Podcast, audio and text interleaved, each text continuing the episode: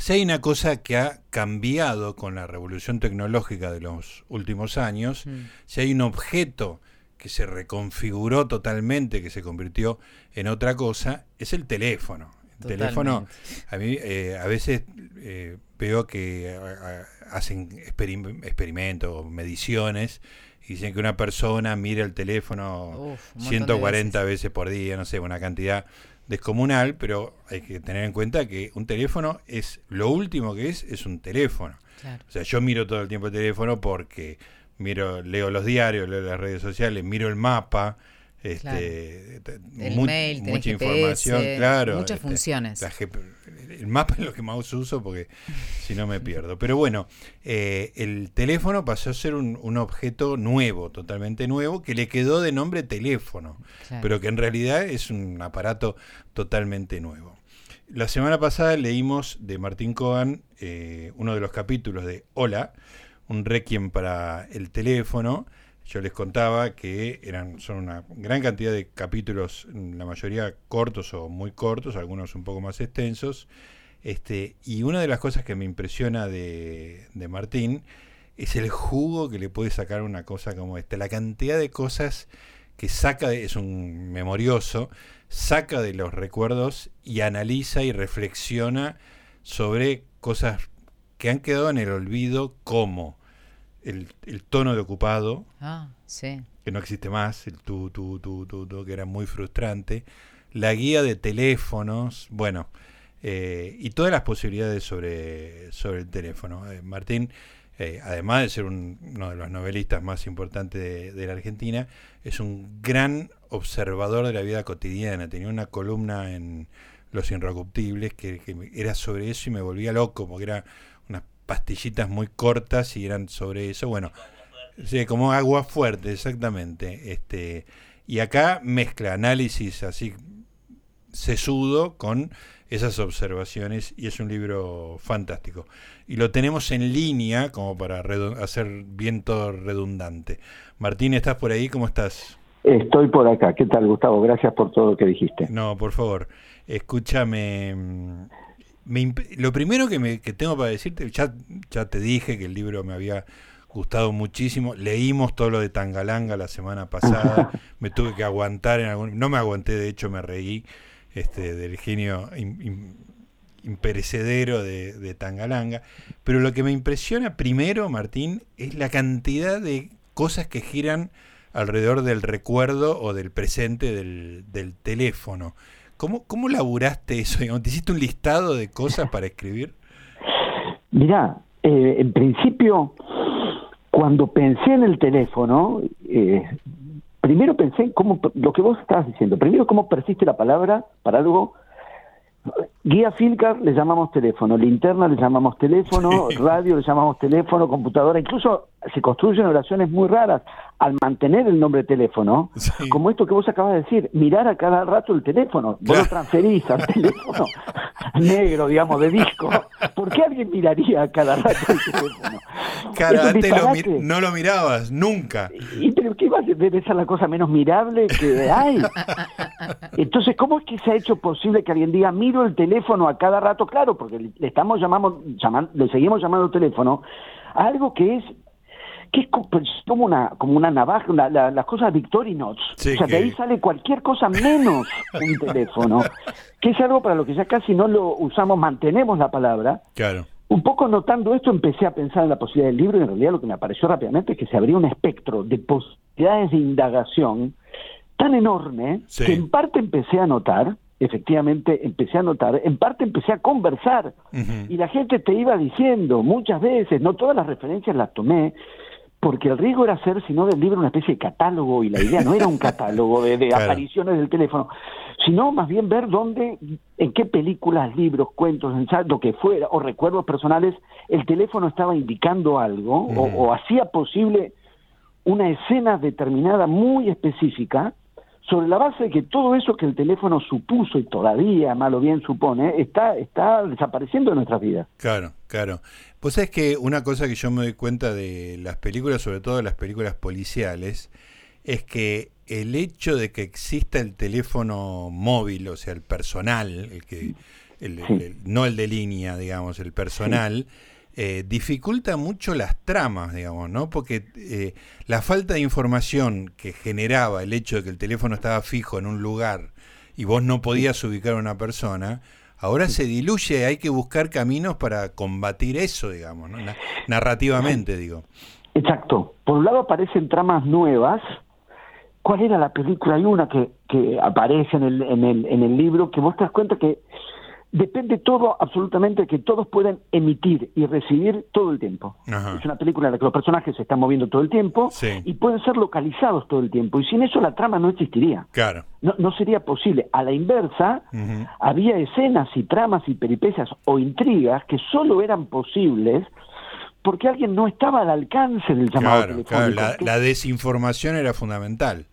No estamos ahora nunca fuera del teléfono. Aunque no lo usemos por como teléfono. Incluso volví sobre esa idea de Virilio que es buenísima. Cuando dice, Paul Virilio dice que cuando se inventó, se, se, inventó el descarrilamiento. Porque claro, cada nueva tecnología eh, que se inventa, inventa también su, eh, accidente, su falla, la, la, conversación ligada, eh, el número mal marcado, todas cosas que ya no que ya no existen. Pero digamos existía también la posibilidad de, de, no estar, eh, de no ser sujeto telefónico. Exacto. Ahora no hablamos prácticamente más por teléfono, o sea, por un lado esto está en vías de extinción, personas conversando por teléfono, no intercambiando grabaciones, que eso se llama WhatsApp. Sí. No intercambiando grabaciones, hablándose por teléfono, o sea, los dos ahí, por un lado ya casi no ocurre o está tendiendo a, no ocurrir más y al mismo tiempo estamos bajo la esfera telefónica todo el tiempo, nunca no estamos, casi nunca no estamos, porque iba a decir por lo de Virilio, nace una preocupación nueva Vos llamabas a una casa, no atendía a nadie decías, no está. Claro. Vos llamás a un celular y no atiende nadie a lo largo de todo un día, vos decís, le pasó algo. Le pasó algo, claro, porque no está la persona, claro, no está entre nosotros. Es que no existe más no estar. ¿Qué, qué significa no estar ahora con el celular? Claro. Eh, yo me acuerdo una frase que el 90% de las veces era mentira y era excusa, era no me pude comunicar. ahora no existe, no me pude comunicar. Así, si no te comunicaste, fue una elección. Sí, sí, absolutamente. Al mismo tiempo, había una serie de cosas y de, de yo diría, combinaciones de intimidad, de discreción, de espera, formas de espera, formas de intriga, formas de expectativa. Me, es difícil no valorar. Me parece que se me, se me empieza a notar que, que que soy un melancólico, quiero decir que estoy extrañando, que todo lo que estoy, queriendo... Lo sospechábamos. Esto que estoy queriendo presentar como una descripción neutral, en realidad está cargado de nostalgia por, por eso, un tangazo, por todo esto que se está perdiendo. Alguna vez encontré una letra de Homero Mansi, eh, que estaba añorando las viejas callecitas de tierra y lamentando que ahora con el empedrado todo eso se estaba perdiendo.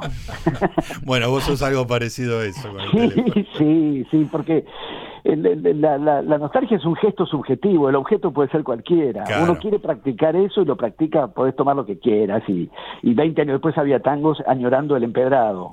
claro. así. Y así, sucesivamente. Pero no dejo de pensar que había algo, ese tipo de intimidad, el, el tipo de intimidad de esa forma de conversación, el, la espera de un llamado o la espera de volver a casa para hablar. O cuando ya existían los contestadores automáticos, esto también en el, en el cine me parece que, pasó a tener una marca muy, muy poderosa. La escena del que llega a su casa a la noche y, activa el contestador, claro, a ver qué pasó durante el día. Esa, digamos, son un teléfono, en realidad cualquier tecnología, supone toda una manera de relacionarse con los otros, consigo mismo, con el tiempo, con el espacio. Cuando el teléfono aparece, transforma absolutamente toda la idea de, qué es lo íntimo, qué es lo público, qué es lo, que está dentro de una casa, qué es lo que viene de afuera, qué es lo que entra estando afuera, porque con el teléfono algo del exterior pasaba a ser también interior, siendo las dos cosas al mismo tiempo. Mm. Todo eso que se generó, esa, ese modo de hablarse, esa rara intimidad, esa combinación por la cual el otro está y no está al mismo tiempo y está lejos y cerca al mismo tiempo, eran experiencias y condiciones de conversación únicas. Sí. y, y, están dejando de producirse. No quiero sonar pero, pero está sonando. me, temo que sí, porque estoy muy hecho a eso. No, supongo que cada, que, digamos los sentimientos y, y, algunos climas necesariamente se reconvierten porque, porque el ser humano los necesita. Supongo que este, el chateo por ahí cumple esa función ya con otra, con otra aura, ¿no? Con otra cosa física, pero, pero tiene que haber algo, porque uno no, el ser humano no puede renunciar a, una cosa tan radicalmente, ¿no? Digo yo. no, no, al mismo tiempo son cambios, porque estamos viviendo, como dijiste, es una transformación muy rápida. Eh, digamos, uno, la edad que nosotros tenemos por ahí nos agarra media vida o un tercio de vida, pero en, en términos del desarrollo de la tecnología, en la historia la social, ahí sí es como el tango, 20 años, realmente 20 años es nada. Nada. A la vez las transformaciones son poderosísimas y como estamos atravesándolas y al mismo tiempo estamos atravesados por esas transformaciones, un poco las, las, eh, las seguimos por inercia. Y un poco la, también la idea o el impulso al libro fue detenerse a decir qué, qué está pasando, qué, qué empezó a pasar y sobre todo, ahí en el aire nostálgico, qué es lo que está dejando de pasar desde el momento que estamos dejando hablar por teléfono, porque porque el chat es de otro orden, si no es sincrónico es de otro orden, si es escritura es de otro orden. Sí. Porque la escritura es por definición un, modo de comunicación que presupone la ausencia del otro.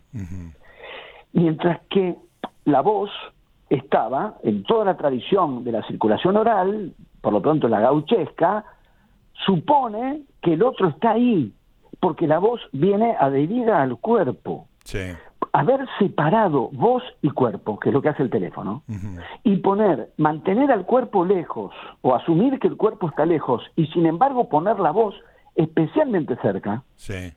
Porque lo que uno nota también es cuando se deja el mensaje de WhatsApp, al le hablas como al walkie-talkie, lo pones adelante de la boca y le hablas Mientras que en el teléfono el otro te hablaba al oído.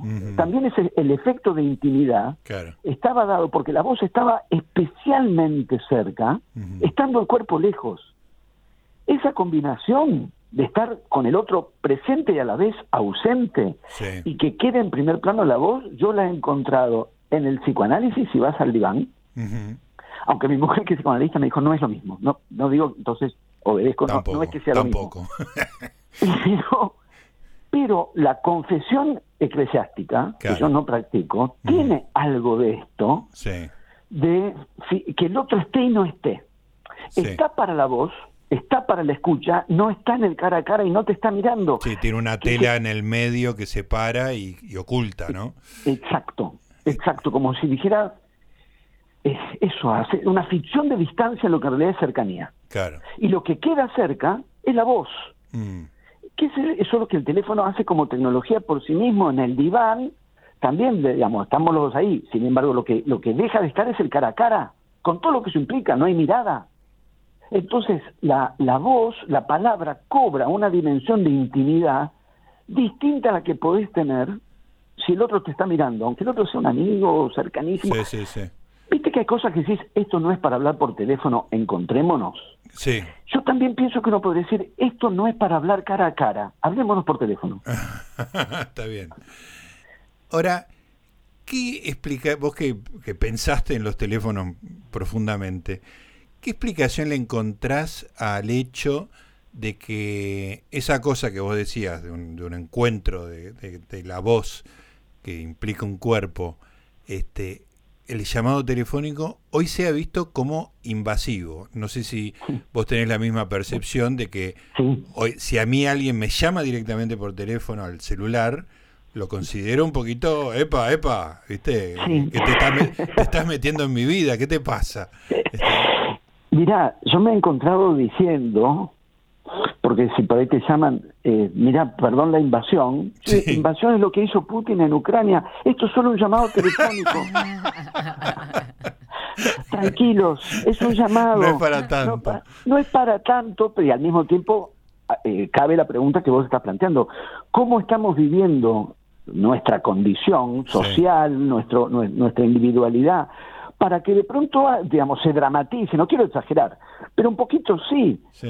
Eh, es un llamado telefónico. No pasa nada, porque a veces me llaman me dicen, mira, como no tenés WhatsApp, te tuve que llamar por teléfono y yo les contesto, pero tengo teléfono para que me llamen. Si, no, si me resultara tan terrible que me llamara por teléfono, no tendría teléfono. y, al mismo tiempo siempre puedo no atender. Supongamos que se vuelve dramático en una circunstancia el llamado, no atiendo. Mm. Y me tendrás que llamar en otro momento la, la hipótesis o lo que yo tiendo a pensar es que hay un poco una, ¿cómo decir? Un sobredimensionamiento de un imaginario de la autarquía de cada uno como individuo. Ajá, de, que hay un mundo privado que no debe eh, violentarse y eso está sobredimensionado. Me parece que en un punto sí, en cuanto a, digamos, por un lado hay un nivel de, es, rara la combinación, siempre a través de las tecnologías. Por un lado hay un nivel de exposición más alto que nunca. Sí y esa cosa de que siempre estás. Siempre estás, siempre, siempre conectado, siempre conectados, porque al mismo tiempo la desconexión se vive con una con, una fuerza tal que es casi como estar conectado. Pero uno lo, nota en los cines, en los conciertos, en la cancha, que te digo que en un punto me, me, me sobresalta. Yo puedo entender a alguien que en medio de un concierto consulta el correo electrónico. En un partido no lo puedo entender. Porque el concierto, si conoces la, la sinfonía. Claro, podés seguir en paralelo las dos cosas, pero el partido te perdés una, una acción de gol por ahí. Aparte, supone que estás nervioso por lo que está pasando. bueno, quiero decir, por un lado, efectivamente, más conectados, más expuestos, porque al mismo tiempo, con las nuevas tecnologías, esto ha sido también muy pensado más allá del teléfono, también se alteró lo íntimo y lo público, digamos, hay un grado de exposición de intimidad muy alto en, en, cuanto a qué es lo que la gente pone en circulación en el espacio público, a veces también una alteración con respecto a, una vez comenté una conversación en Twitter, las personas reaccionaron como si les hubiese pinchado la vieja línea telefónica. claro. Entonces dice, ¿cómo sabías que estábamos diciendo esto? Pero si lo está publicando. Es público, claro público. Entonces, hay algo entre las tecnologías, en modo que evidenciamos lo público y lo privado, y algo que me parece que, responde, al menos en parte, esto que, estamos entre los dos pensando, que es una rara combinación por la cual al mismo tiempo cada uno se piensa a sí mismo, una especie de burbuja envasada al vacío en la que nadie puede entrar. Sí, y al mismo tiempo está al, a tiro de todo el mundo, todo el tiempo. Quizás una cosa sea un poco una reacción a la otra. Claro. Puede ser. Eh, por un lado hay, hay una desmesura por, por una parte y por lo tanto un recelo para mí exacerbado, porque al mismo tiempo a mí por ahí me mandan, yo no tengo WhatsApp, me mandan un mensaje de texto, ¿te puedo llamar? Para mí un llamado significa una interrupción. Estoy trabajando, interrumpe. Está, está perfecto, si no quiero que me interrumpan apago el teléfono, yo nunca lo apago, nunca. Llaman, atiendo. Pero de este modo aparentemente respetuoso. En vez de interrumpirme una vez, me interrumpen dos. Dos veces. una que me van a llamar.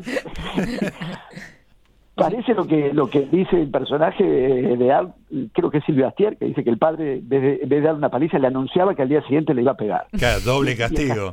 claro, el castigo, el mayor castigo es el anuncio y la espera. llamame, llamame. Digamos, me parece que tiene que ver con esto. Por un lado, la, la, privacidad, la intimidad tan brutalmente expuesta, con una serie de consecuencias. El modo en que la gente cree que conoce al otro. Sí. El modo, esto ya estaba. Eh, mi, mi, abuela creía que a mí Talgrán la conocía. Claro. Eh, y a mí, un día que lo vi a Riquelme en Boca, me pareció increíble que él no me reconociera, pero no porque yo no porque yo debiese ser conocido para él, por supuesto que no. Por la relación que, tenían. Claro, claro. ¿Cómo puede ser que no, digamos, con el tiempo, con, con lo que sos para mí? Claro. Eh, no, no, no es que yo deba hacer algo para él, claro que nada, pero, pero con lo que él es para mí. Si vos sos tan importante para mí, ¿cómo es que no me conocés, no? Claro, claro, como es que mi adoración no, no, no, no se, no, no, se te manifiesta, pero claro que son sugestiones y, y, me parece que con Mirta Legrand y con Susana Jiménez, a las que por algo se les decía, les dicen Mirta, Susana, hay algo ahí como una, un efecto de intimidad. Quizás también porque Susana estaba en el living y Mirta está comiendo, entonces como si arrimara una silla más y el televidente se sentara ahí, algunos televidentes. Pero me parece que con esta transformación, estamos hablando de la televisión, con la nueva tecnología, la, la, idea que la gente se hace de que te conoce mm. y los diagnósticos que te hacen, digamos, el modo que se pronuncian sobre cosas que no tienen por qué saber, pero suponen que saben, yo creo que efectivamente hay una alteración muy fuerte de, lo, de, la distribución de lo público y lo privado. Beatriz Sarlo lo trabajó. Eh, en, en, particular, creo que el libro se llama La intimidad expuesta. Ahora no tengo el título exacto, pero sí, es, es exactamente esa idea. Y me parece que no sería descabellado pensar que si las nuevas tecnologías están efectivamente poniendo lo personal tan a la vista todo el tiempo y poniendo la intimidad en estado de disponibilidad general tan este, hasta tal punto todo el tiempo, con esta vieja tecnología en vías de extinción que es el teléfono, se haya exacerbado esta idea de no me invadas. Sí, sí. Eh, para hacer una cuenta medio matemática, para reforzar esta idea, yo pensaba cuando teníamos el teléfono fijo, la cantidad de gente que tenía nuestro teléfono y que nos podía llamar era relativamente limitada. En cambio ahora yo tengo teléfono de por la circulación de contactos de gente que a la que jamás hablé y jamás me va a llamar a mí y me fijo y digo, ¿tenés el teléfono de fulanito? Y me fijo y capaz que lo tengo. O sea, la cantidad de gente que podría llamarme directamente es tan monstruosa también que la defensa es decir, solo llámame si se está muriendo tu papá. Al mismo tiempo, existía, y va dejando de existir, la guía telefónica. Ah, eso es un capítulo muy lindo también. Porque, porque estábamos todos ahí, alguien podía no figurar, tenía que pagar para no figurar. Sí, era al revés, sí. Era al revés, tenías que pagar para no figurar y todos los que no teníamos teléfono, yo no tuve teléfono hasta relativamente grande, digo, en mi casa de infancia, quizás esta es una explicación más personal de por qué este libro. No, no hubo teléfono en mi casa hasta que yo tuve 15 años. Ajá. Eh, eh, no estar en, no tener teléfono era casi como no ser ciudadano en el sentido que el lugar porque uno no consultaba el padrón electoral. Bueno, cuando yo era chico además no había padrón electoral porque no había porque no había elección. no había. Eh, la guía, era donde todo el mundo estaba, la guía, todo el mundo, entre comillas. No estar donde todo el mundo estaba y al mismo tiempo esto que, que, que vos decías, porque también se juega en esto, la reserva de quién tiene tu número y a la vez tu número puede estar en guía, a la vista de quien fuera. Claro, cierto. Totalmente cierto. ¿Y qué, qué ceremonia perdida el reparto anual de guías?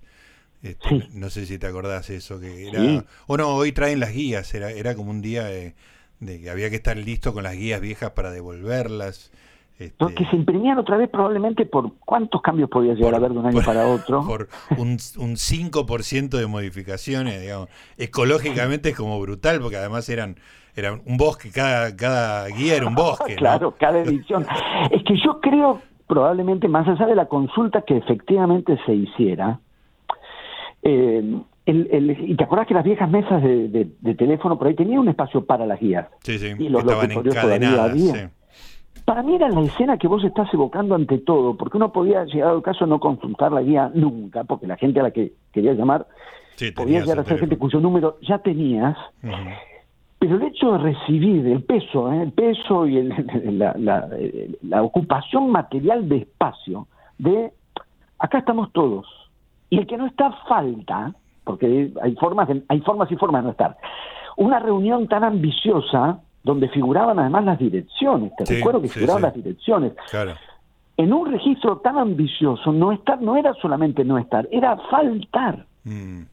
Y recibir eso era como recibir, eh, ¿cómo decir? La, la, eso, el listado de la ciudadanía, el lugar donde estábamos todos. Yo creo que lo, importante era el momento de recibir eso tan pesado, la experiencia táctil de, ¿no? del peso de esos mamotretos por lo que significaban independientemente después del uso que uno le pudiese llegar a dar. Era el lugar donde estábamos reunidos. Mm. Me parece que no dejan de ser variaciones sobre la experiencia de la individualidad y la comunidad, que es un tema además muy muy pensado y pero también muy revisado porque se está transformando y no deja de transformarse.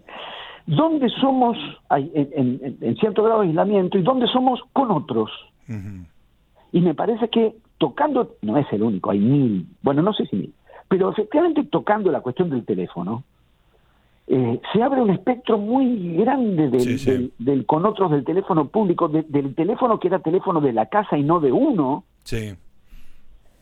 Me parece que es, un espectro grandísimo que es el que fui recorriendo, en parte con los recuerdos de, lo que hemos vivido cuando teníamos estos teléfonos o cuando aparecieron los contestadores, pero viste que apenas lo tocas empiezan a aparecer en la literatura, en el cine, escenas, eh, o fenómenos como el de Tangalanga, digamos que no son solamente ejemplos, ¿no? no pues, procuré evitar en el libro caer en lo que habría sido una guía telefónica de ejemplos sobre el teléfono, o sea, listado. Aparece acá, acá, acá y acá, no era claro, ah, eso me parece, eso, la tentación existía y me resistí sobre esta base, que es que entrara entrara solamente esas escenas o esos cuentos donde el teléfono decidía algo o indicaba algo en particular. Por, ejemplo, por, ejemplo, lo de Trotsky.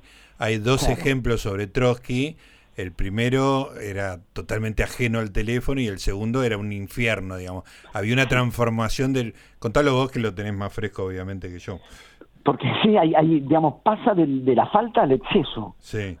Eh, de no tener teléfono, también con todo lo que eso implicaba, hay un punto intermedio, hay uno de los, de los revolucionarios hace una, Víctor Sers, estuve leyendo bastante de él últimamente, eh, escribe una serie de consejos para, para revolucionarios, pero digamos, para revolucionarios en condición de conspiración. Sí, sí.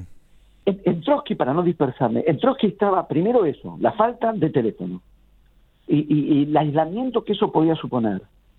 Una vez que hacen la revolución, mientras están haciendo la revolución, que además todo eso altera enormemente lo privado, lo público y lo político, porque dormían en el, en el lugar, dormían ahí, tenían, Lenin tenía su cuarto con la familia y Trotsky otro cuarto con la familia en el mismo lugar donde donde estaban gestionando la revolución y activando la revolución. Una vez que ya habían tomado el poder, ahí pasan a la situación exactamente contraria teléfono todo el tiempo. Claro, era la pesadilla del teléfono, que se, se, iba a una habitación donde no sonara el teléfono para dejar de escuchar ese ruido espantoso. pasó de la, de la, falta absoluta a la saturación. El consejo de Víctor Serge, que se prolongó porque durante la dictadura pasaba lo mismo, digamos, porque era la misma cuestión. El teléfono más seguro para el mensaje secreto era el público. Claro y no los teléfonos en las casas. Entonces también ahí tenés una dislocación de lo público y lo privado. El secreto quedaba del lado de lo público y no del lado de lo, del, teléfono privado. Sí, porque el teléfono era, era hogar, era señalaba un hogar. Y fíjate que hay una cosa que, que, creo que en el libro no está, pero que es muy interesante, que es la siguiente. Un, uno de los problemas que tienen los encuestadores era que la gente no tiene más teléfono fijo. Y antes, cada teléfono fijo era un indicador, indicador eh, económico-social por la ubicación geográfica. ¿Entendés? Entonces, los tipos ahora no pueden llamar teléfono fijo porque no hay y ya no pueden estratificar a la población en estratos ah, sociales. Entonces, al, al, hacer encuestas por, primero que eh, por hacer encuestas por, este, ¿cómo se llama?, por celular, ya hay un rechazo mucho más grande. Y segundo, que es muy difícil determinar a qué condición, lo que antes era vive en tal calle, ahora son 10 minutos más de preguntas para determinar si sos... Claro, este, claro, condición social, mientras que antes, si bien en todo podía haber excepciones, 781 era verano, sí, era a, grosso modo tenías el, el estrato. Un mapa. Exactamente, sí, sí, sí. Este, y es parte de lo mismo, digamos, ¿no? Que el teléfono fijo era hogar, era toda una significación y el público era anónimo, ¿no? Este, y te salvaba en esa situación de clandestinidad, digamos, ¿no? Al mismo tiempo después se, se, medía otro grado de la privacidad que era dentro de la casa, si podías o no podías hablar y que te ah. escucharan los demás. Padre-hijo, eso es un clásico de las relaciones padres-hijos. Hay una observación que lo puse en el libro y obviamente lo mencioné, pero que escuché con tanta envidia porque dije, ay, ¿cómo, ¿por qué se le ocurrió? ¿Y por qué no se me ocurrió a mí? Eh, Pedro Mairal, Pedro Mairal, que lo leemos y lo admiramos, yo sé que a vos también te gusta mucho, sí la, situación en la que vos llamabas para hablar con una persona y antes terminaba y, antes pasaba por la situación de hablar con otra.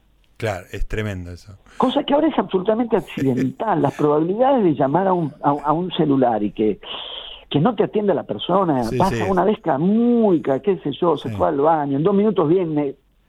Mientras que cuando llamabas a una casa, yo lo he dicho porque para mí es un alto porcentaje, por no decir el 100%, de mi vida social en la adolescencia consistía en atender los llamados de las amigas de mi hermana que llamaban para hablar con ella, no conmigo. Pero mi hermana, que estaba en el cuarto y nunca atendía, yo sí atendía, Estaba el caso de, hola, pasame con tu hermana, y ahí empezaba y terminaba todo. Pero después había como una cortesía de charlar un poco. Sí. Es llamar para hablar con uno y antes hablar con las madres de los amigos, con, ¿no? Con los padres de los amigos. Y eso también cambiaba. eh, el día que ibas a la casa por primera vez, era y no era la primera vez. Ya Claro. habíamos conversado. Había una intimidad mínima, claro. Es Sí. genial. Me hiciste acordar una anécdota, ya estamos en tren de anécdotas personales, pero cuando, este, no sé si vivía con mis viejos todavía o, o ya me había ido y estaba en casa particularmente, mi papá tenía eh, dos, tenía una amiga que había sido, can- mi papá era músico de jazz y había tenido una, una amiga que había sido cantante, que era muy divertida, muy divertida, muy atorrante, y siempre, yo era un muchachito y siempre hacíamos chistes pícaros y era, Sí. era una señora de la edad de mis padres, te- te- Sí, pero había como una complicidad pícara muy graciosa, digamos, ¿no? Este, Sí. Y al mismo tiempo mi papá era el representante de Inda Ledesma, que era una actriz que mucha gente Sí. hoy no conoce, pero en su momento era sí, claro. una actriz eh, haciendo Bertolt Brecht y, y- y muy solemne y muy... eh, Y una vez llama a Inda Ledesma a casa, atiendo yo y creo que es la otra persona. Y le empiezo a decir, ¿qué haces, mi amor? ¿Cómo estás, cosita linda? y era Inda Ledesma, que era, era como hablar con Bertolt Brecht, ¿viste? Era Claro, claro, claro. me, ac- me acuerdo de la situación. Ah, Inda, discúlpame, ya te paso con papá. Yo, papá, es Inda, me encerré en el baño y me puse una toalla alrededor de la cabeza y me quedé cinco minutos así hasta que recuperé el pudor. Ay, Dios mío, qué recuerdo Es que- es que espantoso. efectivamente, efectivamente. Escúchame, Eh, eh, contame, ya se me pasó mucho el tiempo, pero me divierte mucho hablar con vos y es muy interesante además. Contame cómo, porque digo, el, el capítulo de Tangalanga es, es muy bueno, pero no es que te hiciste el vivo con Tangalanga, laburaste un montón. Y quiero que me cuentes Sí. cómo hiciste eso. sí, porque además no hay que hacerse el vivo con los que son más vivos que uno. Exactamente. Como era Tangalanga, que era más vivo que todos. Sí, sí, sí, sí. Y alguna vez que le tocó perder con uno que resultó muy vivo, supo perder, lo que Claro. indica que era vivo de verdad. Ah, claro. Supo perder y dijo, ¿para qué, para qué carajo te llamé? Porque había algo que yo... La idea del libro me, me- me abrió a, cosas, a situaciones nuevas o a lecturas nuevas, eh, ideas nuevas, pero también me permitió volver sobre objetos que yo ya había conocido que, y, y- y pensarlos de otra manera. Dos ejemplos muy distantes entre sí. El cuento de Masuns de Borges, Ajá. lo he leído mil veces, Sí. porque eh, es mi cuento preferido y porque procuro que en cada curso que tengo que dar, sea sobre el tema que sea, busco la manera de que entre Emma Suns. Claro, perfecto. A, a veces forzando un poco las cosas, pero procuro que entre Emma Suns y sin embargo fue cuando ya le estaba dando vueltas al libro que descubro que el cuento se resuelve en el teléfono Ah, claro. Y que, y que la resolución no es anecdótica, que se resuelva por teléfono no es menor, no es, la te- no es un detalle, o en todo caso es un detalle que se vuelve decisivo. Cambia la historia entera Sí. por el hecho de que, de que el, el- el relato final que ella hace con el que el cuento se resuelve lo haga por teléfono y no cara a cara, en este caso con la policía. El otro Ah. cambio fue Tangalanga. Sí, para de, dejé, eh, recordarme de Masuns es el cuento de la famosa venganza, ¿no? De, Exactamente. este, y, ¿Y por qué es importante que se lo cuente a la policía por teléfono? Porque la trama entera está construida, ella se va a vengar de, de- del dueño de la fábrica, Sí, que produjo una estafa eh, y le echó la culpa al padre de ella. sí, Entonces lo, ella lo- decide lo mató al padre prácticamente. Sí. Exacto, le echa la culpa al padre, ella queda trabajando en la fábrica de la que él pasa a ser dueño y en realidad ella sabe que el verdadero culpable de la estafa es este tipo. Entonces decide matarlo para vengar al padre, pero la coartada que ella arma es, todo el mundo sabe que ella es virgen, porque Claro. es una chica muy tímida, va al puerto, se acuesta con un marinero, una escena que ella procura que sea muy sórdida, Sí, para, digamos, sobre esa base tener la coartada que le va a permitir decir que mata al, al dueño de la fábrica porque él intentó porque la, porque la- la de ella. claro. La base de este asunto es producir una prueba material en el cuerpo.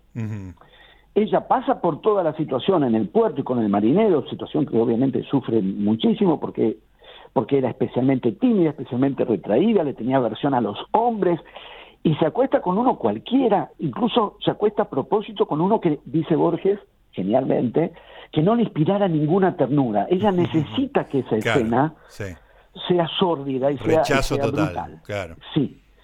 Pasa por esa escena, va a la fábrica, le pega unos tiros a este hombre, lo mata y prepara la coartada, e insisto, toda la coartada tenía como base que su cuerpo era la instancia de la huella material del abuso. Levanta el teléfono, llama a la policía, cuenta lo que pasó y en la resolución que le da Borges da a entender que le creen al relato. Mm. Borges pone algo así como con toda la historia que contaría esa y muchas otras veces y que al final se impuso a todos. No dice y después fue al peritaje. Claro. Y después hubo un examen físico y comprobaron que había habido un abuso. Todo indica que le creen al relato, que es un relato sin cuerpo, porque es por teléfono. Claro. Volvemos a. Porque ahí tenés la verdad de la voz y la verdad del cuerpo. Sí, sí, genial. Que teléfono mediante han quedado separadas, por lo que mm. estuvimos conversando. Porque el teléfono separa, deja la voz cerca y el cuerpo lejos tenés la verdad de la voz y la verdad del cuerpo. El cuento, la trama, no el cuento, la trama de Emma Suns está construida para la verdad del cuerpo, que además es una verdad tramposa, la verdad de un abuso, pero no, no del, dueño de la fábrica, sino del puerto, del marinero en el puerto. Toda la trama apunta a la verdad del cuerpo, pero como ella llama y lo dice por teléfono, le creen a la verdad de la voz y la verdad de la voz termina ocupando el lugar de la voz de la verdad del cuerpo. Claro, extraordinario. Pero, pero eso porque está el teléfono ahí. Sí, sí, sí, sí, extraordinario, buenísimo. En ese punto el teléfono es como... Y, te diste de la... el teléfono. Te diste cuenta de la importancia del teléfono haciendo el libro, habiendo, habiendo leído el cuento mil veces antes. Eh, yo creo que había llegado a la idea de el poder de las palabras, creo que había llegado a decir yo en alguna clase, el poder de la narración, el poder de las palabras, porque finalmente se impone la historia narrada hmm. y no hace falta ir a parar al cuerpo. Yo creo que hasta ahí había llegado. Sí el poder del efecto de una narración, que ella cuenta lo que le pasó y el poder de su relato es tal que le creen al relato sin necesidad de la prueba material del cuerpo. Claro, porque personalmente ella hubiera dicho acá tengo la marca de, de esto, acá tengo una herida, esto, pero eh, al ser telefónico es solamente relato. Exacto, es solamente el relato oral, es solo la voz. Yo había llegado hasta ahí, es decir, el poder de la narración respecto del cuerpo. El poder de la narración vuelve prescindible el examen del cuerpo, pero después en un momento dije, ah, no, pero no es cualquier narración, es por teléfono. Claro, excelente. Que es la narración donde la voz está y el cuerpo no, no es cualquier narración. Martín, ¿me das cinco minutos de Tangalanga? Porque a lo otro a lo que volví después de haber escuchado horas y volví a los discos que tengo, que son los, eh, o sea, a los viejos cassettes que escuchábamos antes. Vos tenías el material, lo tenías, no lo fuiste a buscar a, un Ateneo barrial, sino que había sido parte de tu vida.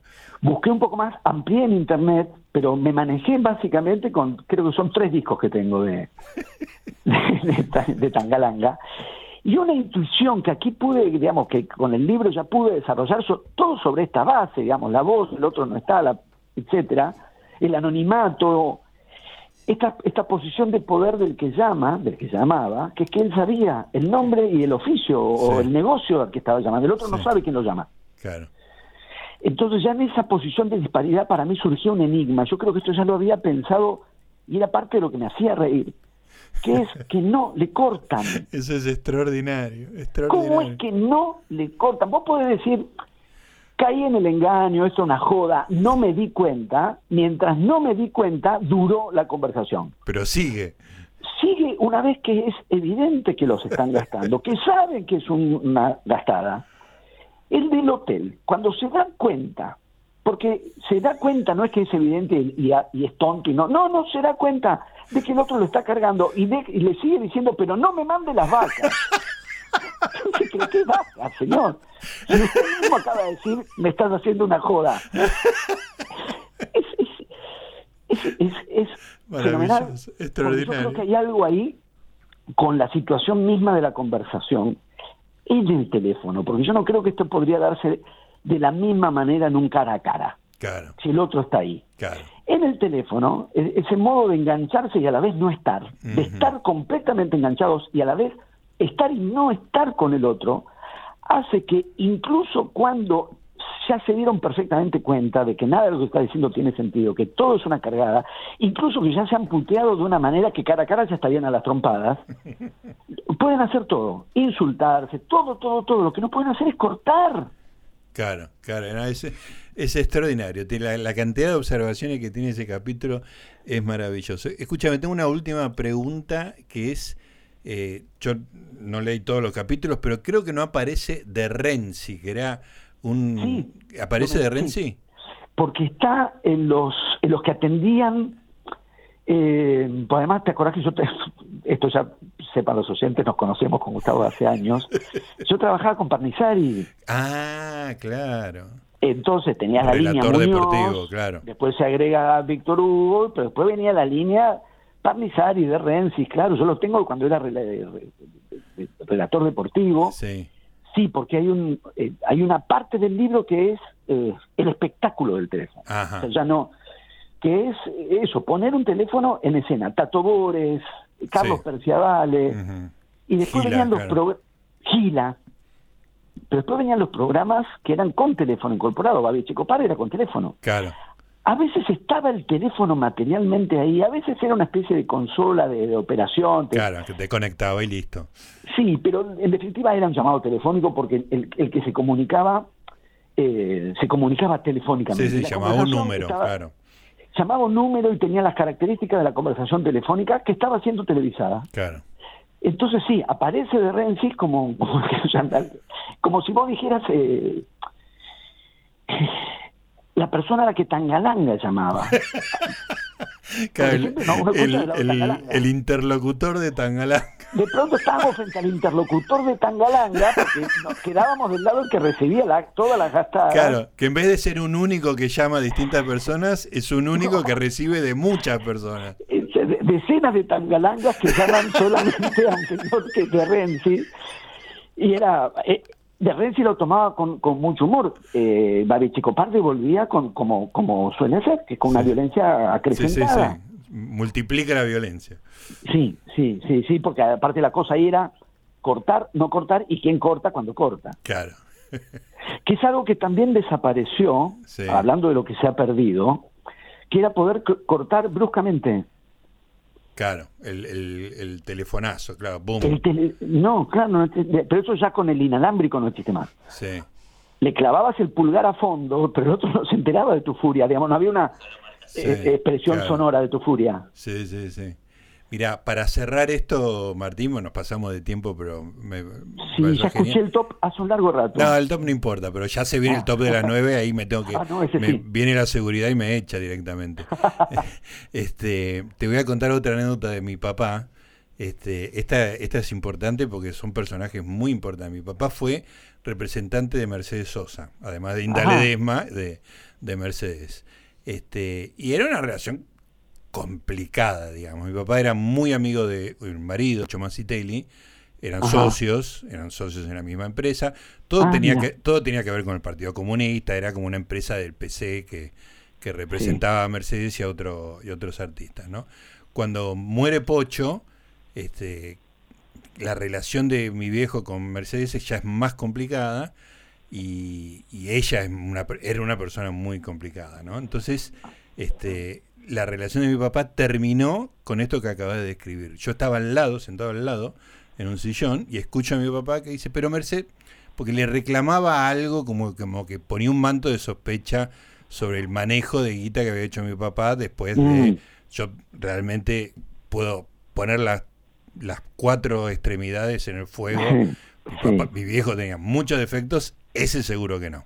sí. Este, y entonces el diálogo era, pero Merced, pero Merced, pero, pero, claro, el A de Perciavale era una sucesión de pero Merced, pero Merced, y de repente escucho que mi papá dice, pero anda la puta que te parió, y ¡pum! le cortó el teléfono. Y ahí terminó la relación. Ese corte que el otro lo recibe, porque salvo que acertaras, pero pero algunos basquetbolistas quizás tuvieran esa, esa pericia, no le encajabas exacto la horquilla. pegabas un, un, golfista, quizás un golfista, le pegabas un poco, golpeabas, digamos, y el golpe el otro escuchaba. Entonces, eh, esa, claro, clock, es brusquedad, si querés una... las anécdotas con mi papá no, no, no, no, no tienen figuras tan notorias. no, tan prestigiosas, pero tuve un periodo crítico en la adolescencia en que, en que había resuelto tener una eh, conducta eh, recta. Esto involucraba no mentir. Que era una mala combinación con ser la persona que en mi casa atendía el teléfono, porque generalmente atendía yo, y mi papá se ve que tenía gente, presiento que al revés, acreedores. Supongo yo, no me consta, no me consta, pero me hacía, sonaba el teléfono y decía, no estoy, no estoy, yo no estoy, yo no estoy, yo no estoy. y yo decía, pero me haces mentir, me haces mentir, comprometés la salvación de mi alma, ya no me rompa la pelota, te estoy diciendo que... Yo le dije, mira, hagamos lo siguiente, le a un departamento. Suena el teléfono, vos salís, vos te levantás, abrís la puerta, salís al pasillo. ¿Está tu papá? No, acaba de salir. No dijo a dónde fue, no dijo a dónde fue. Y vos no te cuesta nada, son tres casos. y vos no mentías. Yo no, miento, quedamos todos bien. Bueno, a él no le pareció bien. Bueno, Martín, no puedo más de la risa. Eh, seguiremos hablando de cualquier otra cosa en otro momento. Gracias, como siempre. Un abrazo. Chao, chao. Ay, por favor, Martín Coan hablando de Hola, Martín Coan, un requiem para el teléfono.